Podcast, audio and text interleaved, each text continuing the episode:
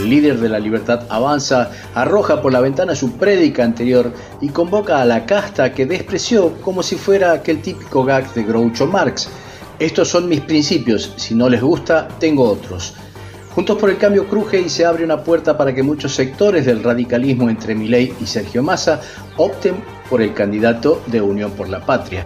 La realidad se burló de las encuestas. El gobierno nacional avanzaría en las próximas horas con una rebaja en la tarifa de electricidad para algunos sectores, luego que en noviembre se descongelen los precios y por un incremento de la actividad de los hidrocarburos. El Sindicato Argentino de Docentes Privados SADOP celebrará este viernes y sábado un nuevo Congreso Nacional en la ciudad de Mar del Plata, el cual reunirá a más de 1.500 representantes de distintos puntos del país que se juntarán para debatir y trazar líneas de acción. Hasta el día 5 de noviembre continúan desarrollándose los Juegos Panamericanos 2023 en la ciudad de Santiago de Chile.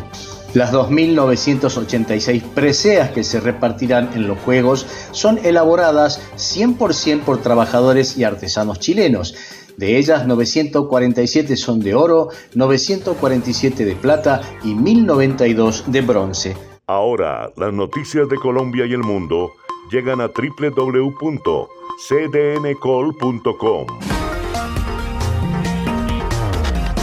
Somos cadena de noticias y el portal digital de las Américas. Noticias, deportes, salud, entretenimiento, análisis, América Latina y el mundo, radio y televisión en vivo, cadena de noticias. Cadena